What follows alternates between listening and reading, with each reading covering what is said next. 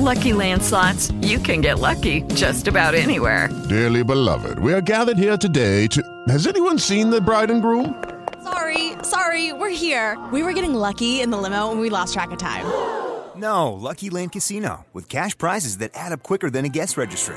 In that case, I pronounce you lucky. Play for free at LuckyLandSlots.com. Daily bonuses are waiting. No purchase necessary. Void were prohibited by law. 18 plus. Terms and conditions apply. See website for details. Diana Calderón, en hora 20 de Caracol Radio. 7 de la noche 45 minutos, bienvenidos aquí empieza hora 20 de Caracol Radio y esta noche un especial donde estaremos analizando cómo va la reapertura del comercio formal y de los centros comerciales. Hablaremos con sus gerentes, analizaremos la forma como se comporta el consumo de las personas y de los retos que tiene el sector ante la recuperación económica por cuenta de la pandemia. Los panelistas en hora 20. Está con nosotros Alberto Estupiñán, gerente de Plaza Imperial en Bogotá. Gracias por estar con nosotros. Muy buenas noches. noches, Diana. ¿Cómo están ustedes? Muy bien, gracias. Marta Patricia Carreño, gerente del Centro Andino. Buenas noches. Buenas noches, Diana y al equipo. También Adriana González, gerente del Tesoro en Medellín. Gracias por estar Diana, con buenas nosotros. noches. Muchas gracias. Buenas noches para usted y para todos. Un saludo muy especial a colegas y amigos del panel. Y Camilo Herrera, presidente de Radar, experto en todos los temas de consumo. Gracias por acompañarnos, Camilo. Diana, muy buenas noches a todos los compañeros del panel. Más adelante hablaremos unos minutos con el presidente de FENALCO, con Jaime Alberto Cabal. Quiero contarles que este programa es porque la reactivación económica ahora ya y el inicio de las, de las operaciones de comercio pues tienen su foco centrado en la apertura de los centros comerciales. La primera ciudad en iniciar planes piloto fue Medellín, donde ya tres centros comerciales iniciaron actividades y hoy ya tiene más de 122 abiertos al público. Cali inició el fin de semana pasado y solo en tres días cuatro centros comerciales lograron 25 mil visitas. Centros comerciales que mueven más de 1.100 millones de pesos diarios en promedio y que en 2019 alcanzaron a mover hasta 49 billones de pesos, con un crecimiento del 29%. Este año, y debido al confinamiento, en abril solo ingresaron unos 600 mil millones, con un decaimiento total del 77%. Esto según cifras de radar eh, cuyo director nos acompaña. Además, se estima que en el país se generan más de 200 mil empleos en 251 centros comerciales. En Bogotá, gracias al trabajo de la Secretaría de Desarrollo Económico, FENALCO y ACE Colombia, se logró que este lunes cuatro centros comerciales iniciaran el plan piloto para dar paso al inicio de la apertura total de los 69 centros comerciales que tiene la capital y que significaría el retorno al trabajo de 120 mil personas. Y aunque la apertura será escalonada, se espera que al 14 de junio 20 centros comerciales estén abiertos y que para el 19 de este mes todos estén funcionando con protocolos de bioseguridad, con toma de temperatura, con distanciamiento social y un aforo máximo del 35%. Según FENALCO, en los dos primeros días de la apertura de los planes piloto en los cuatro centros comerciales de Bogotá, se estima que han ingresado 43 mil personas en 431 locales y el retorno al trabajo de 2.399. Con el 85% de las ganancias afectadas en estos centros y con el cierre parcial durante casi tres meses, yo quiero que hablemos hoy de hacia dónde vamos.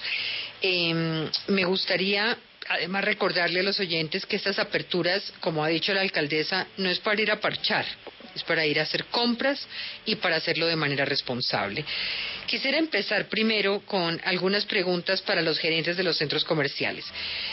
¿Cómo avanza la reactivación de sus centros? ¿Qué ha sido lo más complejo y con qué retos se han enfrentado ante la apertura de sus espacios? ¿Quién quiere empezar? Bueno, yo le doy la palabra, por favor, a mis, a mis colegas damas, por favor. eh, Entonces, Adriana. González, que en Medellín empezaron antes, en el Tesoro. ¿Cómo, cómo ha sido este proceso? Bueno, Diana, la verdad es que ha sido eh, un proceso complejo porque nos ha tocado adaptarnos pues de manera, digamos, muy rápida a estos nuevos cambios, haciendo, digamos, una claridad y es que los centros comerciales realmente nunca cerramos. Nosotros somos o alojamos a eh, tiendas o negocios de primera necesidad.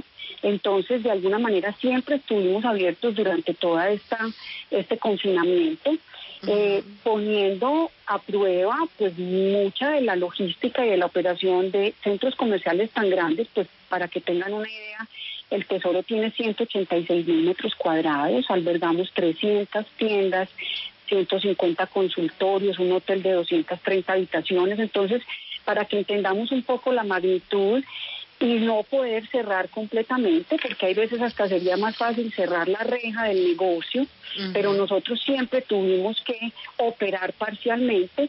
Entonces, de alguna manera, todas estas medidas de... Adriana, esa operación parcial que ustedes sostuvieron, eh, eh, tuvo entonces una actividad de ventas de qué porcentaje en, en las 300 tiendas y los consultorios y el hotel? Digamos que estamos hablando en esa etapa inicial, en esa operación parcial, del 10-12%, porque tenemos pues el supermercado, las farmacias, los servicios financieros, algunos servicios médicos. Entonces estábamos hablando de una operación entre el 10 y el 12%, que de alguna manera nos obligó a montar nuestros protocolos para poder dejar ingresar la gente, con qué medidas, cómo controlábamos los parqueaderos, el distanciamiento y de alguna manera este confinamiento nos ha servido a todos, a los centros comerciales, pero también de manera individual eh, para ir, e ir interiorizando todos esos protocolos que debemos seguir.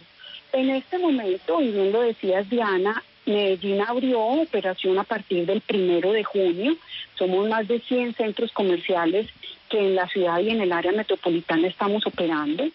Y yo creo que, pues lo decíamos, los retos son muy grandes, pero con gran alegría después de 10 días de apertura, pues podemos hablar de un, de un parte de tranquilidad y de satisfacción de estos días de operación. en estos 10 días de operación ya estamos hablando del 100% de apertura en los locales. En el caso del Tesoro estamos hablando de cerca del 95% porque seguimos teniendo eh, temas de entretenimiento, cines, gimnasios, parques infantiles que no tienen apertura, no están autorizados para abrir y hay algunos restaurantes que no están prestando servicio a domicilio ni servicio para recoger el sitio y llevar. Entonces, en el caso de nosotros estamos hablando del 95% de operación. En estos 10 días, Adriana, ¿cuántas personas eh, han ustedes eh, identificado que han entrado y qué tipo de personas?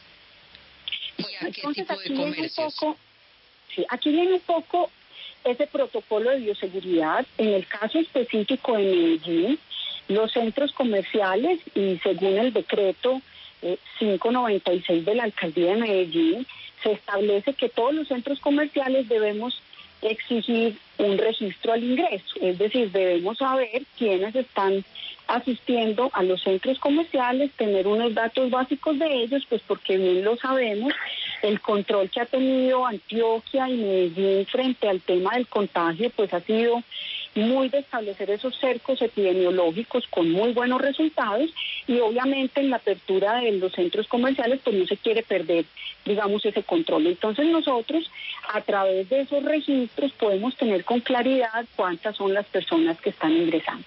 Y en estos últimos días arrancamos los primeros días con, en el caso del Tesoro, siete mil, ocho mil personas al día eh, ya vamos mejorando estos últimos días cercanos a las 10.000, 11.000 personas, que es un tercio de lo que normalmente recibe el Tesoro. Entonces estamos hablando eh, del 30% del, del aforo que normalmente recibe un centro comercial.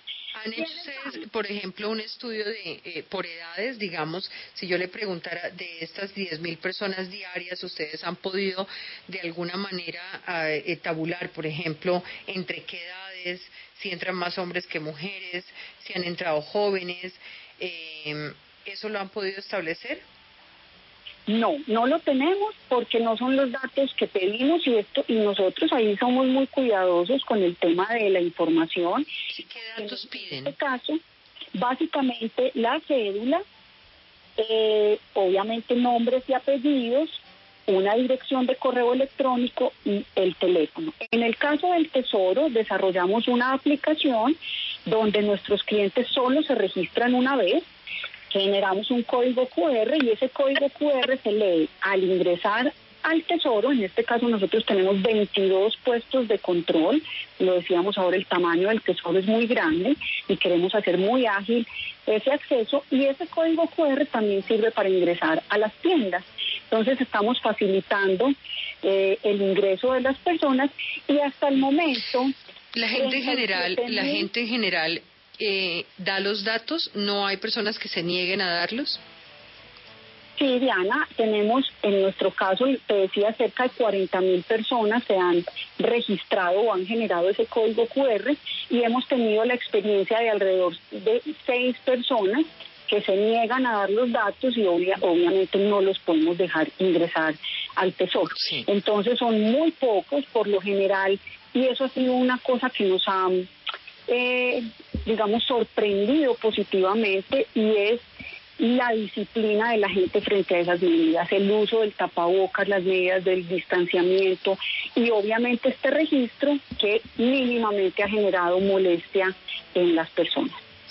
Ya, eh, me gustaría una, una última pregunta y faltan muchas más, pero para dar la palabra ahora a los demás. Eh, ¿Se sabe hacia eh, estas personas me imagino que el 10% que se mantuvo, 10 a 12 que se mantuvo abierto durante la cuarentena en lo básico, eh, compraba, pues obviamente, los recursos, el, consumo de primera necesidad. ¿Qué está comprando la gente ahora, en esta etapa? Diana, se ha comportado muy bien el sector de textil, es decir, todo lo que son prendas, ropa deportiva, ropa interior, ropa de calle, es de alguna manera el segmento que mejor se ha comportado. Eh, y lo decíamos ahora, el nivel de redención de los clientes al entrar a las tiendas es muy alto porque lo mencionabas ahora, se reactiva la economía, pero no la actividad social. Entonces las personas que van van a, a comprar finalmente y tiendas de, de, ropa en general se han comportado muy bien, alcanzando un 35, un 40% de sus ventas. Digamos que para 10 días de apertura, pues creemos que es un mm. inicio eh, muy, muy interesante. Tú preguntabas ahora que, que si sabemos qué edades, y es que tenemos unas restricciones muy claras, menores de edad no pueden ingresar a no ser de que vayan a alguna cita médica, en el caso nuestro lo mencionaba ahora, tenemos una torre médica, o los mayores de 70, pues que vayan a hacer vueltas en su día de pico y cédula, eh, pero también tienen restricciones. Eh, ¿Algún caso cuando ustedes eh, presentan esta información, ustedes me imagino que se la dan a la Secretaría de Salud de la Alcaldía, les han reportado que alguna de estas personas haya tenido algún contagio y en esa medida ustedes puedan hacer los cercos de la epidemia al interior del centro comercial? No, nosotros todos los días cargamos en la plataforma de la Alcaldía de Medellín los archivos con los datos que mencionamos ahora, pero no nos han reportado ningún caso positivo y quienes hacen los cercos pues no somos nosotros sino la alcaldía con los datos que le estamos pasando. Entonces en estos 10 días pues no se ha presentado eh, que conozcamos nosotros ningún ningún caso positivo en, en el tesoro. Voy a hacer una pausa para un boletín, ya regreso con ustedes. Esto es Hora 20. Escuchas Hora 20.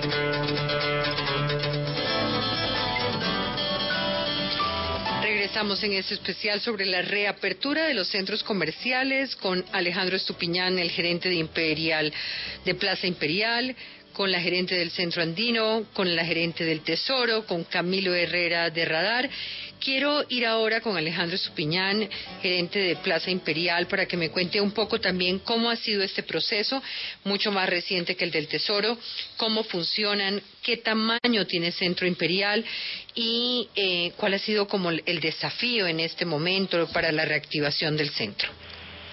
Claro que sí, Diana. Pues primero que todo, muchas gracias por la invitación. Y entrando en, en, materia en Plaza Imperial, somos 138 mil metros construidos. Nosotros, pues, al igual que, que mi colega del Tesoro, nunca hemos cerrado, pues realmente seguimos con la operación. En este caso, un poquito más el porcentaje. ¿En qué porcentaje? el 20% de operación de nuestros locales y pues puntualmente con los esenciales como ha sido decretado por el gobierno. Eh, ¿Qué más les podemos contar? Eh, dentro del proceso que hemos tenido y pues a razón de estar en la localidad de Suba, que es de las localidades más grandes de Bogotá, y a razón pues puntualmente de que el centro comercial converge con tantos locales, que más que todos los establecimientos financieros y el supermercado, entonces realmente las filas han sido pues se podría decir que interminables, hemos contado pues con bastante apoyo de la Policía Nacional, porque a razón de esto debemos cuidar muy bien el ingreso como tal. Nosotros estamos dentro del listado de los 15 centros comerciales. With Lucky Land slots, you can get lucky just about anywhere. This is your captain speaking. Uh, we've got clear runway and the weather's fine, but we're just going to circle up here a while and uh, get lucky. No, no, nothing like that. It's just these cash prizes add up quick. So I suggest you sit back, keep your tray table upright, and start getting lucky. Play for free at LuckyLandSlots.com. Are you feeling lucky? No purchase necessary. Void where prohibited by law. 18 plus terms and conditions apply. See website for details. With Lucky Land slots, you can get lucky just about anywhere. Dearly beloved, we are gathered here today to. Has anyone seen the bride and groom? Sorry, sorry, we're here. We were getting lucky in the limo and we lost track of time. No, Lucky Land Casino, with cash prizes that add up quicker than a guest registry. In that case, I pronounce you lucky. Play for free at LuckyLandSlots.com. Daily bonuses are waiting. No purchase necessary. Void where prohibited by law. 18 plus. Terms and conditions apply. See website for details. En Bogotá que iban a entrar al piloto fueron cuatro que iniciaron el lunes y estamos pues como a la espera de que el gobierno local nos digan quiénes van a ser los próximos cuatro, pero pues estamos como preparados para, para estos ingresos ya mediante todo el plan de mitigación que hemos implementado para cuando ¿En qué consiste ese plan? ¿Cómo han sido los protocolos de ustedes en esta etapa? Bueno, en este momento lo que nosotros tenemos es que al ingresar la gente al centro comercial eh, se le toma la temperatura, se tiene que hacer una limpieza de pies, lavado de manos, aplicación de gel antibacterial antes de ingresar. Estamos todavía en, el, en la espera de que el gobierno nos diga, el gobierno local, si debemos o no implementar la toma de datos, así como se, se está haciendo en este caso en el Tesoro. Eh, y de ser así, pues ya tenemos como ese plan B para poderlo tomar por medio de un software en el cual pues también podríamos ir informando. Luego de ingresar al centro comercial, puntualmente la gente se tiene que dirigir al sitio puntual o al local puntual al cual va a ser su, su vuelta o su compra. Eh, ¿Esto qué quiere decir? A nosotros nos tocó en el caso del centro comercial también por la dimensión partirlo en tres. Entonces, nuestras tres entradas peatonales, cada una solamente va a cubrir un sector del centro comercial para los locales que hacen parte de ese sector y que son esenciales, claro está. Así es como estamos manejando en este momento la modalidad de ingreso. Muy bien. Normalmente, y, y las personas, eh, o sea, ustedes en este momento siguen abiertos a ese 20%, no a lo demás. No hacen todavía parte del plan piloto. Efectivamente, todavía no hacemos parte del plan piloto. Se podría decir que ese 20% a medida de que se ha ido decretando los, los nuevos establecimientos que han podido abrir y que han tenido el aval por parte de la alcaldía, ya llega, llegamos al 30%. Por ejemplo, pues librerías, ese tipo de...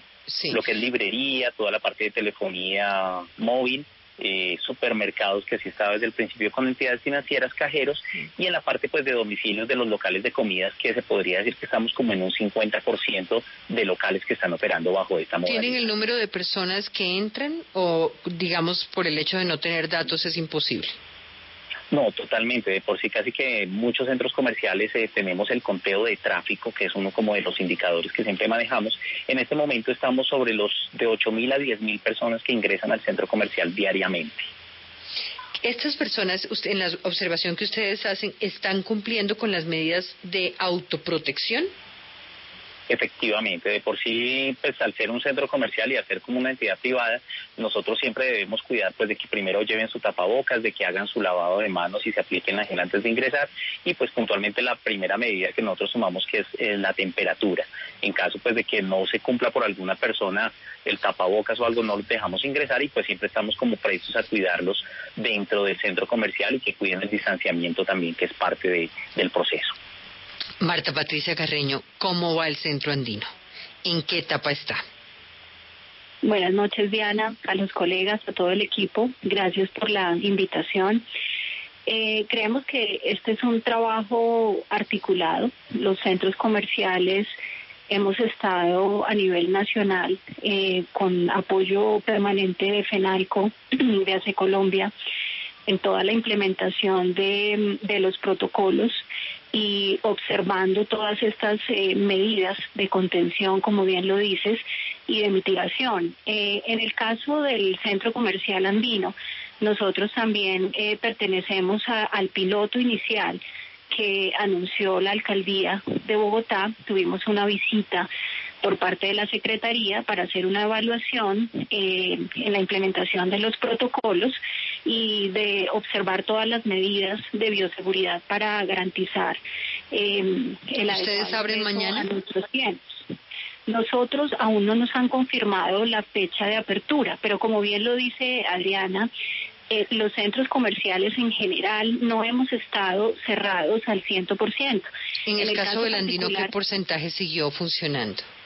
El 15% de nuestras tiendas están eh, en funcionamiento de acuerdo a los lineamientos del gobierno. Lo que tiene que ver con bancos, librerías, eh, ¿qué otros? Eh, de primera necesidad, los domicilios, eh, las, los temas de telefonía también, las librerías eh, y lo que ya hemos estado implementando es una capacitación con las marcas para que las marcas de manera independiente acojan eh, e implementen sus protocolos de bioseguridad, los registren en la, en la plataforma de la alcaldía y de allí pues se, se puede tener el aval de apertura. Ahora, esa apertura... ¿Cuántos locales comerciales tiene Andino? Comercial.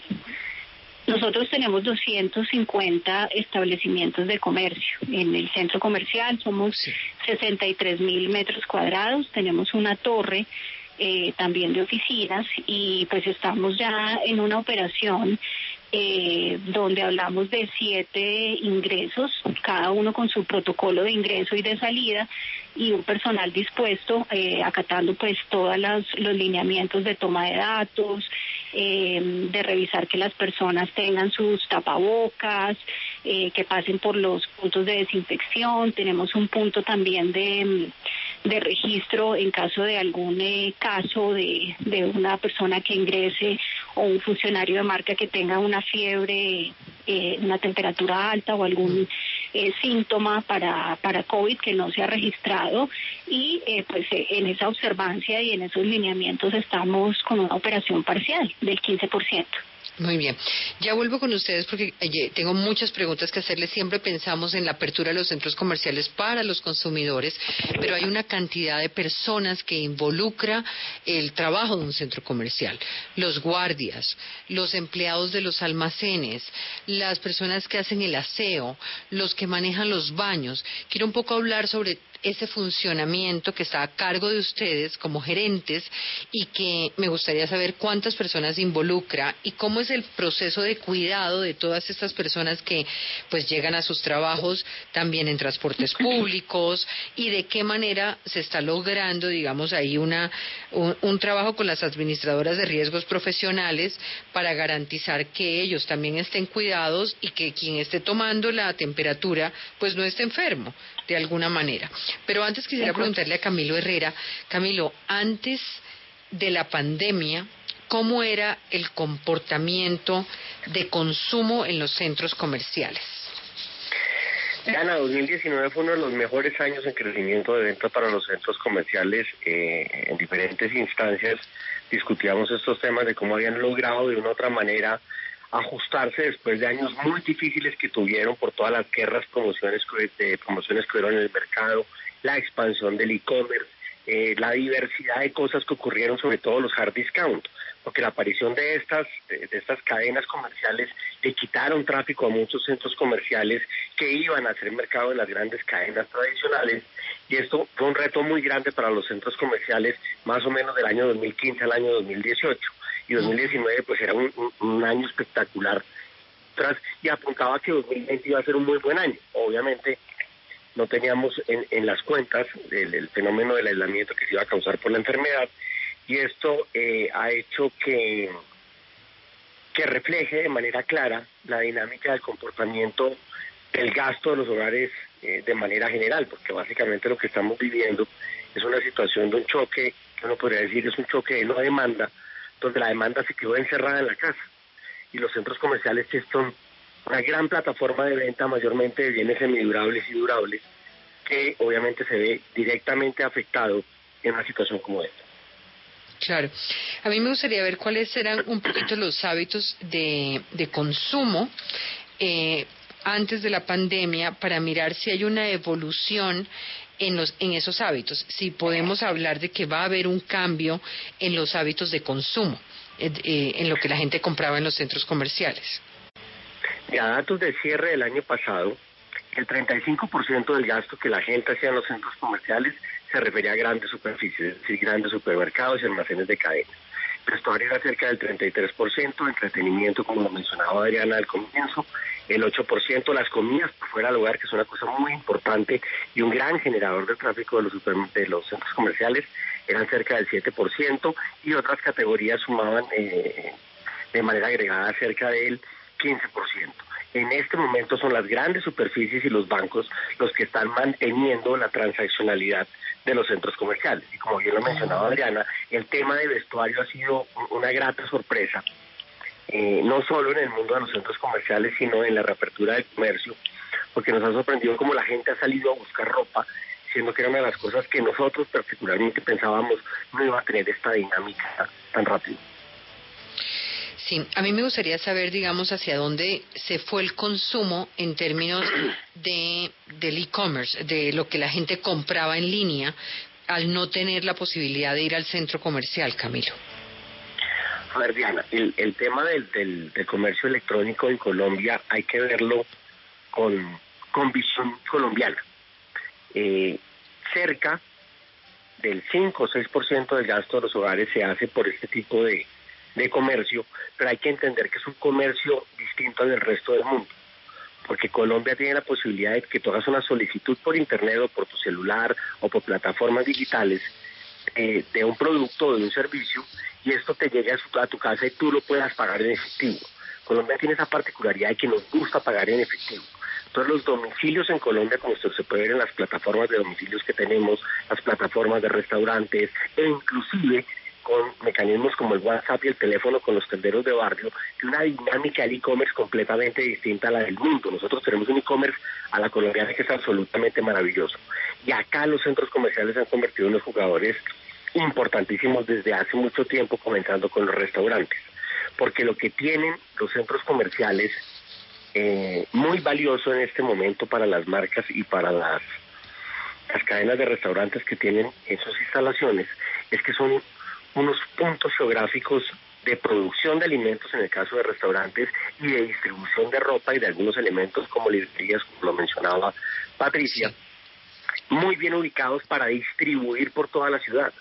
Entonces lo que terminan siendo en este momento los centros comerciales son hub de distribución de producto, redinamizando completamente el mundo de, de, ese, de esa de, ese ejercicio del delivery, de los domicilios, del e-commerce y de la compra telefónica, que es lo que en este momento está liderando ya por los hogares. Al punto de que el 54% de los hogares la semana pasada pidieron un domicilio en Colombia. 54% de los hogares. Sí, nosotros estamos haciendo ¿Y qué tipo de domicilio? De, ¿De consumo de alimentos o se puede saber, digamos, se tiene identificado qué tipo de domicilio?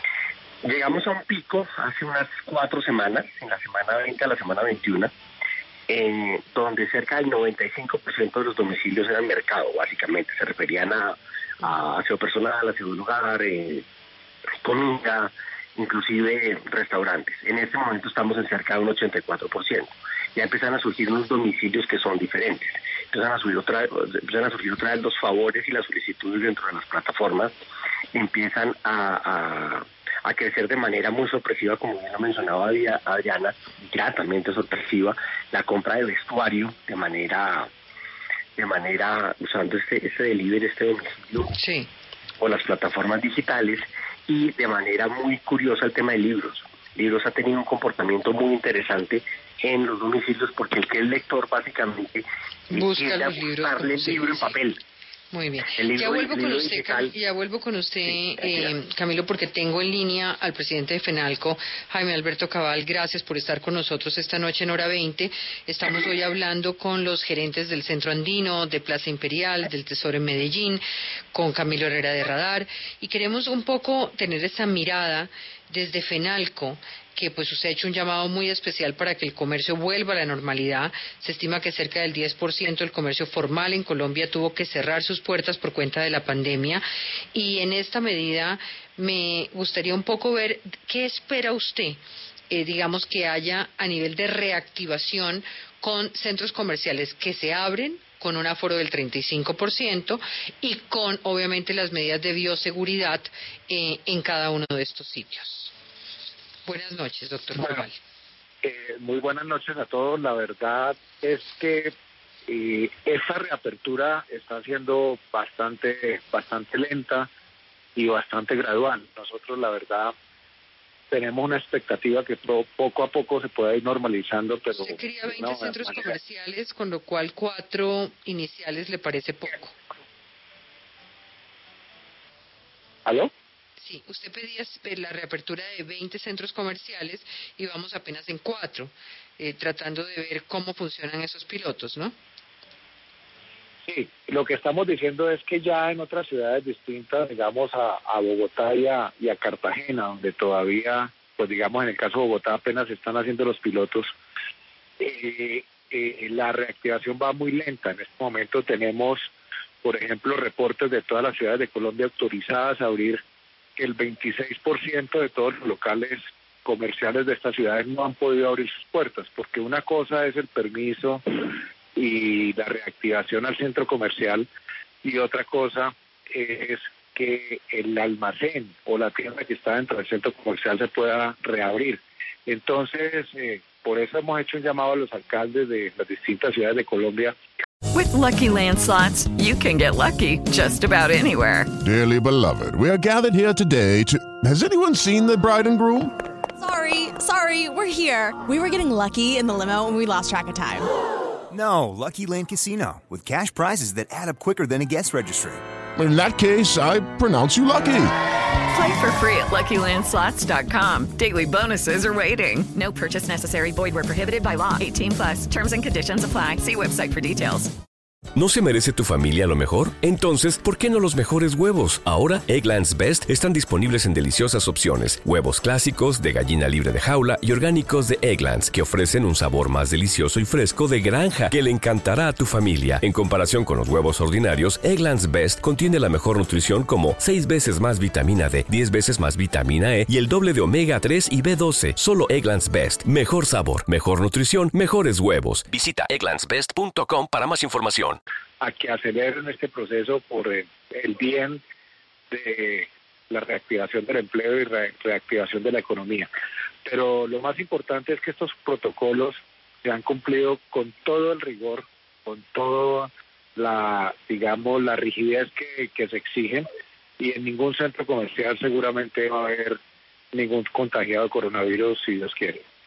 Pues esperemos que sea así, porque fíjese que en Barranquilla hoy la alcaldía tuvo que cerrar precisamente por incumplimiento de protocolos.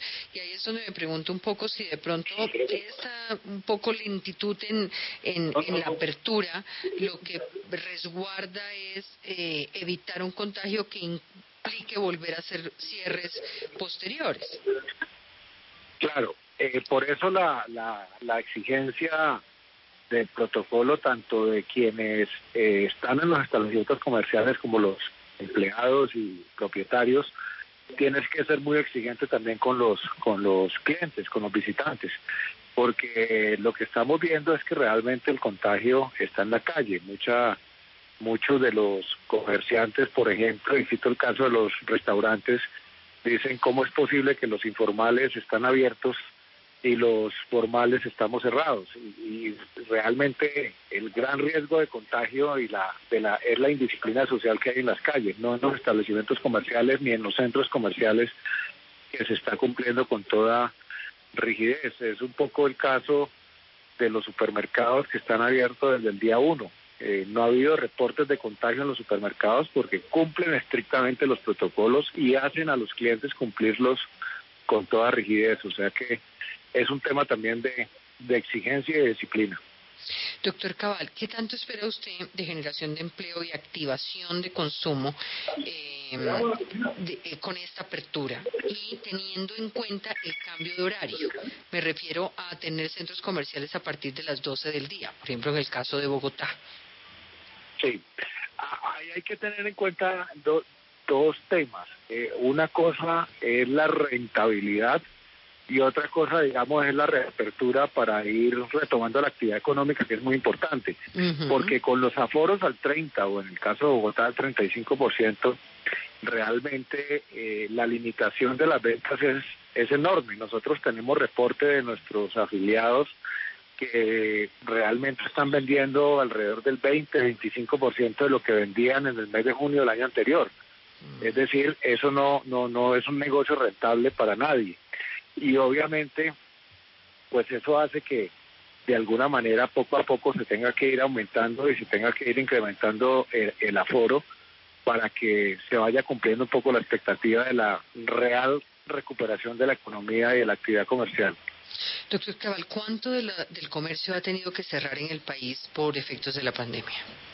¿Y qué tipo de comercio? Bueno, lo, desde el comienzo lo, lo planteamos, del, del 100% de todos los establecimientos comerciales, quedaron abiertos solamente el 10% en los confinamientos iniciales, que fueron los almacenes de abastecimiento de, de alimentos, medicamentos y bienes de primera necesidad. Luego, en la reapertura que se hizo en mayo, entraron aproximadamente un 20% más de establecimientos comerciales y ahora con la reapertura de junio, se supone que entraban el 100%, que ha sido muy lento por los requisitos y, excesivos condiciones que ponen los alcaldes, pero tengamos en cuenta que siguen cerradas ciudades tan importantes como, como Bogotá y Cartagena, por ejemplo. Sí, y, el, el, cuando le hablo de cierre, de cierre definitivo, ¿cuán, cuán, ¿qué porcentaje del comercio tuvo un cierre definitivo, o sea, la, el comercio quebró. O por lo menos cerró para no quebrar. Sí, las encuestas que hicimos fueron recientemente realizadas entre el 25 y el 28 de mayo fueron un poco alarmantes, prendieron las alarmas porque en esas encuestas nos dio que ya el 10% de los establecimientos comerciales estaban cerrados, es decir, 80 mil que habían cerrado de manera definitiva. ¿Afectando cuántos trabajadores? En promedio afectando unos 700, 800 mil trabajadores. Y lo más preocupante es que un 19% de nuestros encostados manifestó que estaban en proceso de cierre definitivo o de ingreso a la ley de insolvencia. O sea que, pues obviamente la reapertura es una manera de volver a vivir, pero una reapertura real, no una reapertura, digámoslo, con todos los protocolos, pero no puede ser una reapertura a, a cuentagotas. ¿Tiene, ¿Tiene estadísticas de cuántos de lo que tiene que ver con el sector que usted maneja, el sector comercio, pidió ayuda para nóminas al gobierno? Efectivamente, nosotros tenemos eh, la siguiente estadística y es que de las 200 mil empresas que podrían estar habilitadas para el subsidio de nómina, aplicaron en mayo 115 mil eh, y de eso se aprobaron 99 mil. Estoy hablando de todo el sector empresarial, no solamente del comercio por ahora. Y, de, y eso es una efectividad, digamos, del 86%, que es buena, que se, se espera mejorar en junio o julio, pero en el caso de los comerciantes, alrededor de un 40% están todavía esperando el desembolso.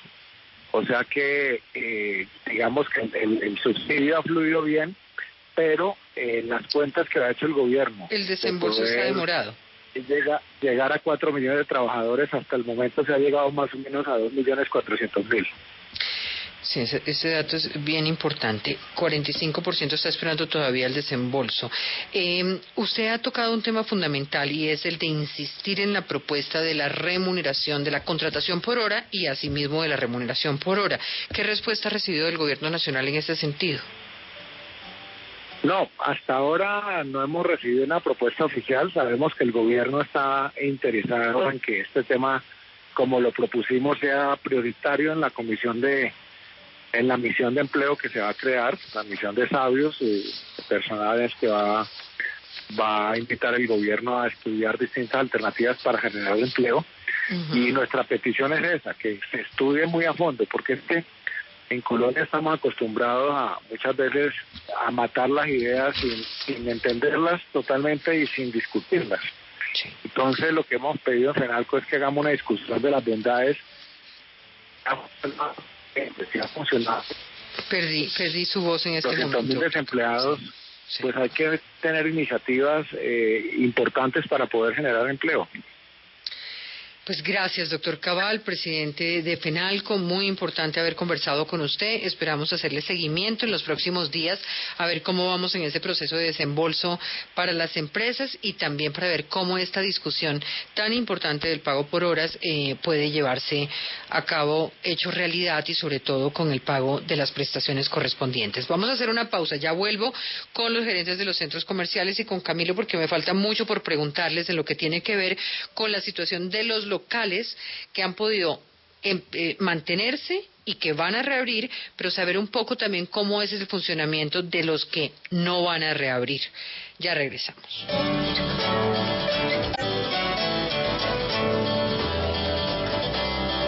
Estamos en hora 20 con los gerentes de los centros comerciales, Alejandro Estupiñán, Marta Patricia Carreño, Adriana González, Camilo Herrera. Ya escuchamos a Jaime Alberto Cabal, presidente de FENALCO. Hablemos un poquito en cada uno de los centros comerciales. Eh, ¿Tienen estadísticas, cifras sobre cuántos centros, cuántos locales de sus centros comerciales o comercios lograron soportar el cierre y cuántos eh, se mantienen? Porcentajes, el tesoro. Adriana. Diana, esto en nuestra categoría, eso se llama el índice de vacancia. Es decir, cuáles son los metros disponibles que hay, por llamarlo de alguna manera, de locales desocupados. Digamos que apenas en este momento, en nuestro caso por la reapertura, estamos empezando a ver cuáles de los locales definitivamente pues no son capaces de seguir o cuáles de las marcas. En el caso de la industria en general, el índice de vacancia, por ejemplo, el año pasado estuvo entre el 5 y el 8%. Ese, digamos, es el índice más o menos del sector. En el caso específico del Tesoro llevamos más de tres años con un índice inferior al 10%, es decir, nuestros niveles de ocupación son superiores al 98%. Entonces, de alguna manera, pues esto hace que las marcas vean atractiva eh, el Tesoro como digamos, como, como lugar para estar en su marca. Hasta el momento, después de 10 días de apertura, hemos recibido notificación de alrededor de siete locales o siete marcas que se retiran del parque comercial. Y digamos que lo que estamos planteando... Adriana. No, no, no, no, quisiera decirlas, Diana, eh, acá, pero sabemos que este índice de vacancia, pues puede ir creciendo y hemos hecho más o menos cálculos en el sector de que pueda llegar a un 12 o un 15% de vacancia. Cuando lo decía ahora íbamos entre el 5, el 3, el 8%. Entonces, claramente hay marcas que no resistieron, pues lo hablábamos ahora, casi tres meses de cierre y definitivamente no pueden continuar. Y yo, y yo creo que esta apertura en el caso de Medellín, que se ha comportado tan bien, lo hablaba eh, ahora Camilo, es un, digamos, es un parte de optimismo muy, muy importante. Eh, porque nosotros estamos seguros que vamos a salir adelante, seguramente será un año distinto, un segundo semestre que normalmente es un segundo semestre mejor en tema de compras, pues este será un poco más lento, pero estamos seguros que, que vamos a, recuperarnos poco a poco de, de manera gradual y ayudándonos entre todos a salir adelante. Muy bien. ¿Y cómo va eh, la situación en, en el andino? Eh, en nuestro caso hay, hay que entender las particularidades de cada centro comercial. Eh, hay unos índices de vacancia generales. En el caso del centro comercial siempre hemos tenido una ocupación cercana al 99%. eh, y claramente con la crisis eh, estamos en un 98% de ocupación. Nos han reportado solamente tres marcas, eh, digamos el, el, no haber resistido estos estos meses de cierre, pero aquí es muy importante eh, el conjugar esas estrategias que desde la administración de los centros comerciales también ponemos en marcha para apoyar a las marcas. En el caso de Andino, nosotros hemos eh, hecho algunas negociaciones en términos de, de arrendamientos, hemos disminuido las cuotas de administración eh, en estos meses en un 50%, un poco para trasladarle algunos alivios, haciendo una eficiencia en nuestros en nuestros gastos, teniendo en cuenta pues que también estamos en, en operación, pero trasladándole algunos beneficios a las marcas para ayudarles eh, con un alivio para la sostenibilidad eh, en esta en esta época, pues porque la afectación ha sido para las marcas, para los centros comerciales eh, a nivel general. Pero en este momento solamente tres marcas nos han reportado y la vacancia se mantiene, el nivel de ocupación se mantiene en un nivel óptimo. Muy bien. ¿Y qué pasa con Plaza Imperial? Bueno, en el caso de Plaza Imperial eh, es importante también, pues como comentarles, nosotros los últimos cinco años también mantuvimos un índice de ocupación del 99%. ¿Qué retiros hemos tenido? Nueve marcas, que eso nos significa más o menos el 5% de, de disponibilidad ya de locales que tenemos.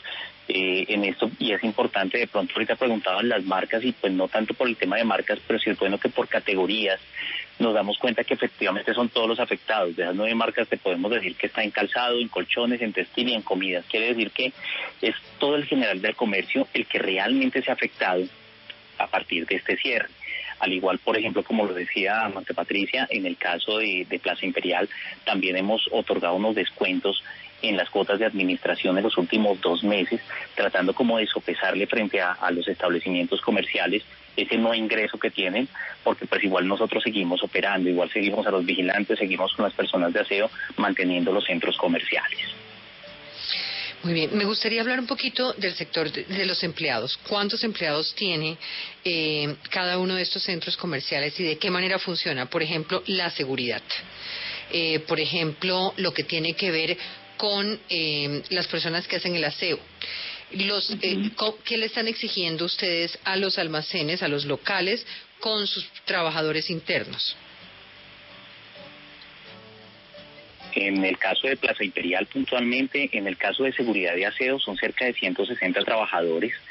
Eh, lo que siempre hemos tratado, pues también, y, y, pues esto ya viene de tiempo atrás, es que vivan cerca del centro comercial. Esto pues porque Bogotá es demasiado grande y casi el 70% de ellos viven en la localidad de Suba y pues eso pues afortunadamente ayudó mucho pues dentro de la temporada de la cuarentena.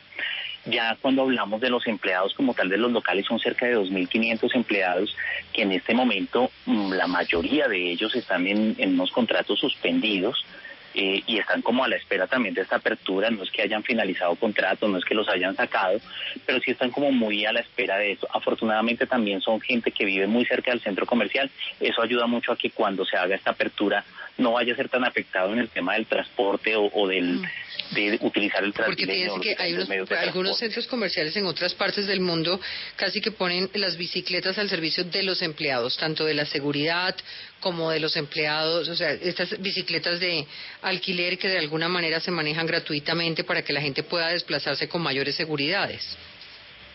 Y efectivamente nosotros, eh, por lo menos en el caso de Plaza Imperial, eh, tenemos como algunas alianzas en el cual también tenemos ese préstamo de bicicletas y eso lo, lo tienen varios centros comerciales y pues también como que tratamos de que al vivir cerca se puedan desplazar fácilmente en este tipo de, de movilidad.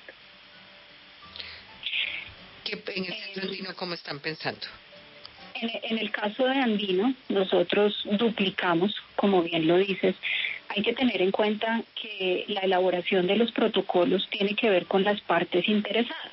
Las partes interesadas son los clientes, son las marcas, pero además son los empleados de las marcas, los proveedores externos eh, estamos hablando de los, en este caso, eh, contratos de seguridad, el personal de seguridad, el personal de aseo, que en nuestro caso está tercerizado, y el personal directo del centro comercial. En ese sentido, eh, hemos desarrollado varios capítulos y también hemos implementado, hemos duplicado la capacidad de nuestras eh, bicicletas con algunas estrategias para que los funcionarios del centro comercial puedan movilizarse en, este medio de transporte. Y también teniendo en cuenta eh, el reporte diariamente de las personas que vivan en alguna zona eh, que, que esté en alerta eh, naranja que no se puedan desplazar. Entonces ahí tiene mucho que ver el control al ingreso diariamente, el control de aforo y hemos destinado una serie de puertas para el ingreso de los empleados. Entonces eh, creemos que, que de esta manera se puede garantizar un poco la movilidad segura de nuestros funcionarios. También hemos implementado otras estrategias eh, de turnos en cuanto al personal directo y eh, muchas herramientas de teletrabajo para poder desarrollar y que no tengamos eh, aglomeración de personas en la parte administrativa. Entonces creemos también a los, al personal de seguridad y al personal de servicios generales, pues hemos disminuido en estos días un poco la, la operación, sin embargo estamos atentos de garantizarles que tengan todos sus elementos, sus tapabocas, eh, el registro del sitio donde vive para no tener eh, personal pues que no corresponda en el momento y estar haciendo los controles diarios de, de su temperatura, una serie de protocolos y en las marcas de la misma manera. Al interior de las marcas tenemos el control de aforo por, por espacio, por metros cuadrados, cuántas personas pueden estar en la marca, cuáles son los protocolos que te decía que estamos eh, revisando con las marcas. Aquí te falta señalización, sugerimos este eh, implementar el tema del gel, o sea, lo básico lo deben tener todos los establecimientos de comercio y los apoyamos en esas capacitaciones también. A mí me gustaría preguntarles un poco por las horas extras, por la, perdón, por el pago por horas y por los cambios de horarios.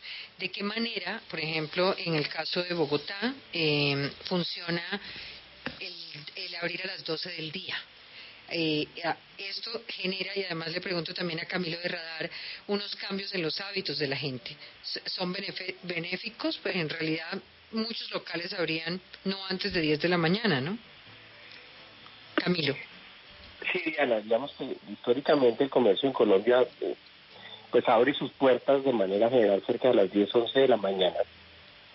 Y evidentemente uno encuentra que hay ciertos comercios que tienen una demanda de tráfico de personas fuerte por la mañana, particularmente los bancos, particularmente los restaurantes eh, y los, los supermercados pero eh, los almacenes, por ejemplo, el vestuario, el mundo de entretenimiento, el mundo de electrodomésticos tiende a ser más demandado por la tarde. Entonces, evidentemente, eso lo que va a hacer es eh, causar que las personas tengan que redefinir eh, lo, que nosotros llamamos sus misiones de compra hacia la tarde, en, en la medida en que, pues claramente estamos haciendo todos un esfuerzo para evitar las aglomeraciones dentro de los puntos comerciales. Esto claramente va a afectar a los centros comerciales, pero sobre todo por grupos de edad.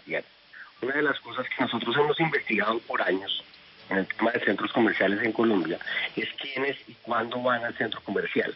Y los centros comerciales por la mañana seguramente, eh, Alejandro lo ha visto claramente en Plaza Imperial, antes de mediodía los centros comerciales tienden a estar con personas, eh, digamos, mayores de 40 años después del mediodía, la edad promedio de los centros de tráfico en los, centros comerciales tiende a ser mucho más joven.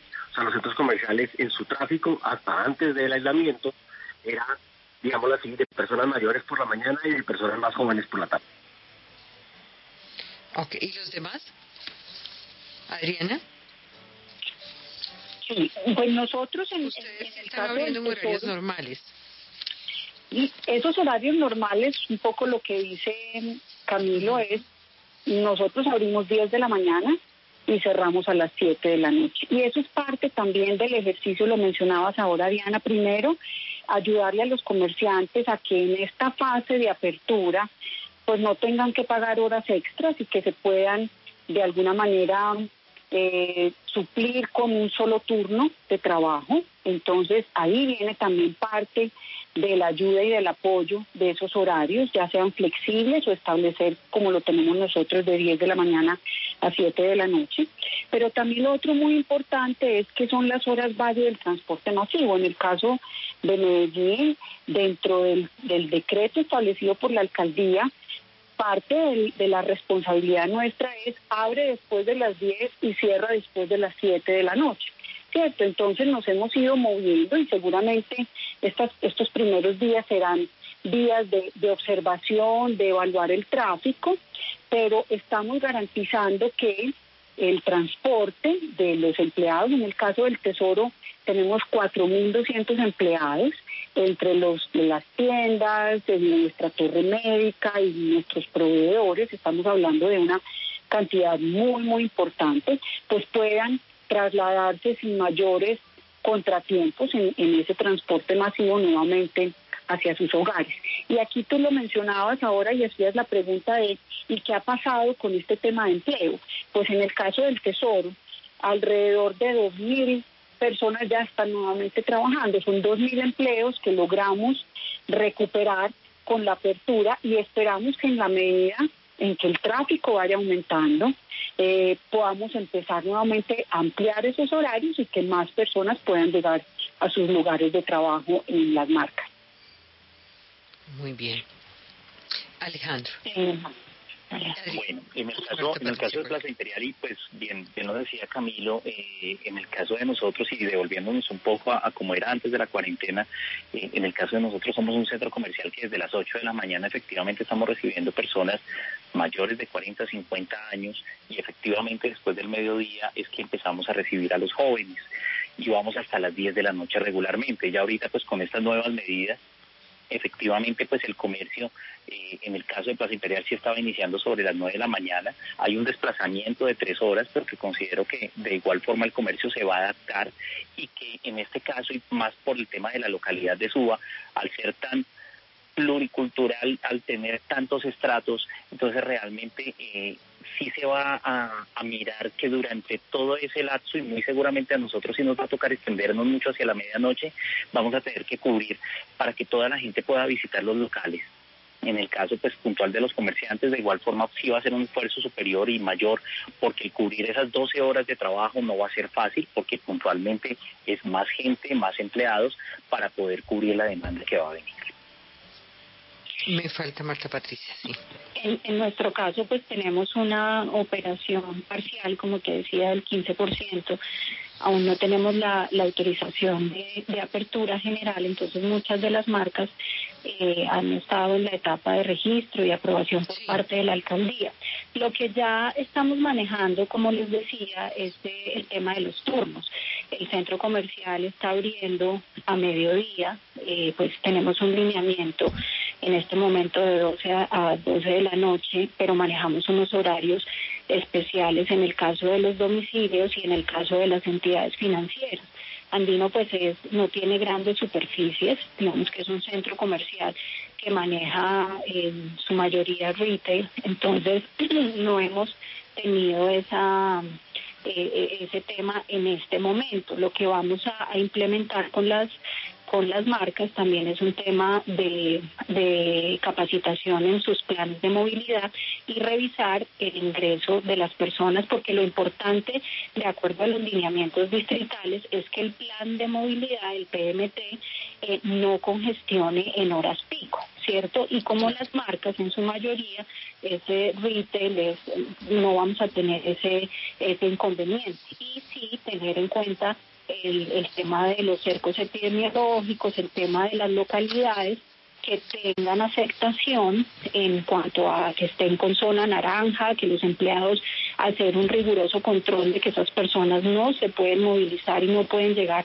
al centro comercial o en el caso de los menores o también de las personas de la tercera edad. Entonces nosotros tenemos también una aplicación donde tú llegas, descargas un código QR, inmediatamente te dice el control de aforo y los eh, el registro básico de marcas y el registro de los empleados por puertas para tener un control eficiente. Claro. Eh, supondría que los juegos infantiles, que son tan propios de todos estos centros comerciales, no pueden abrir. Por el momento no, ni los juegos ni los ni los cines hay una restricción eh, en ese sentido. Muy bien. Camilo, ustedes de Radar, cierre con, eh, sorpréndanos con el comportamiento de todo lo que ha visto, lo que más lo haya, le haya llamado la atención del, de, en su experiencia de análisis del consumidor y hacia dónde cree que, no, que vamos a ir. A ver, una de las cosas que obviamente sorprenden sobremanera ante esta situación es cómo todos tenemos una capacidad de organizarnos eh, ante crisis. O sea, tú estás hablando ahí con tres gerentes de, centros comerciales eh, y uno de repente los ve como, como algo operativo. Mm. Pero cuando tú te metes a hablar con, con ellas y con él, eh, y los, los, gerentes de los centros comerciales, estos son casi que mini alcaldes. Sí, sí, es gente que recibe una, fascinante. recibe una cantidad de gente al día, es totalmente complicado. El tema de seguridad dentro de un centro comercial es un reto gigantesco. Imagínate tú poner de acuerdo 300 o 400 locales en, una toma de decisiones. O sea, esto realmente es una cosa muy compleja mm. que ha logrado adaptarse de, lo, de la mejor manera posible en una crisis tan difícil como esta, y como bien lo decía el doctor Cabal, luchando contra una competencia completamente desigual del mundo informal. Porque todo este tema que hablaba ahorita Patricia de unos códigos QR para medir los aforos, tecnología, sistemas de toma de temperatura. Está informal porque no tiene la no tiene opción. Sí. Sí, pero históricamente nuestro comercio ha sido informal, tenemos unos componentes de informalidad gigantesca. Entonces, cuando tú vas, no sé, a, a las zonas eh, tradicionales de los centros de las ciudades, el Hueco, San Victorino, los San Andresitos. Eh, eh, son otros formatos de centros comerciales, digamos, no, no formales, que están teniendo unos tráficos y unas dinámicas completamente distintas. Es donde se da cuenta uno la capacidad que tenemos de actuar ante las situaciones. Lo segundo, lo del crecimiento de los domicilios, que te decía que para mí eso es una cifra impresionante, llegar a que más de la mitad de los hogares colombianos estén pidiendo domicilios el día anterior, eso es una cosa gigantesca.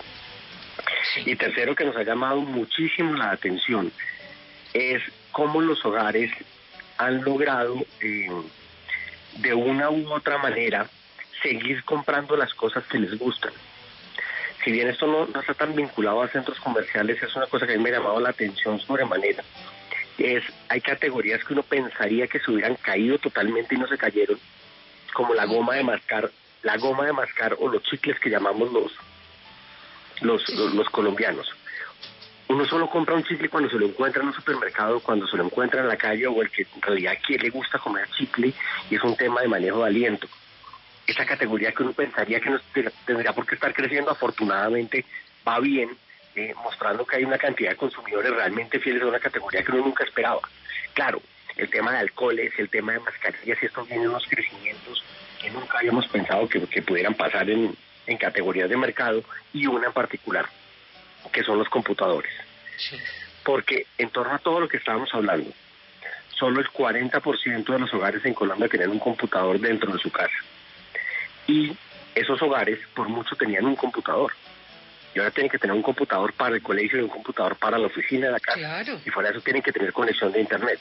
Entonces el boom de computadores ha sido muy fuerte y ahí los centros comerciales han funcionado como centros de despacho importantísimos para el sistema del e-commerce eh, y poder cubrir esa necesidad de los hogares. Pues gracias Camilo, gracias a todos, gracias a todos por estar en este programa, muy interesante escucharlos, la mejor de las suertes en ese regreso, en esa reactivación eh, y que todos estén sanos.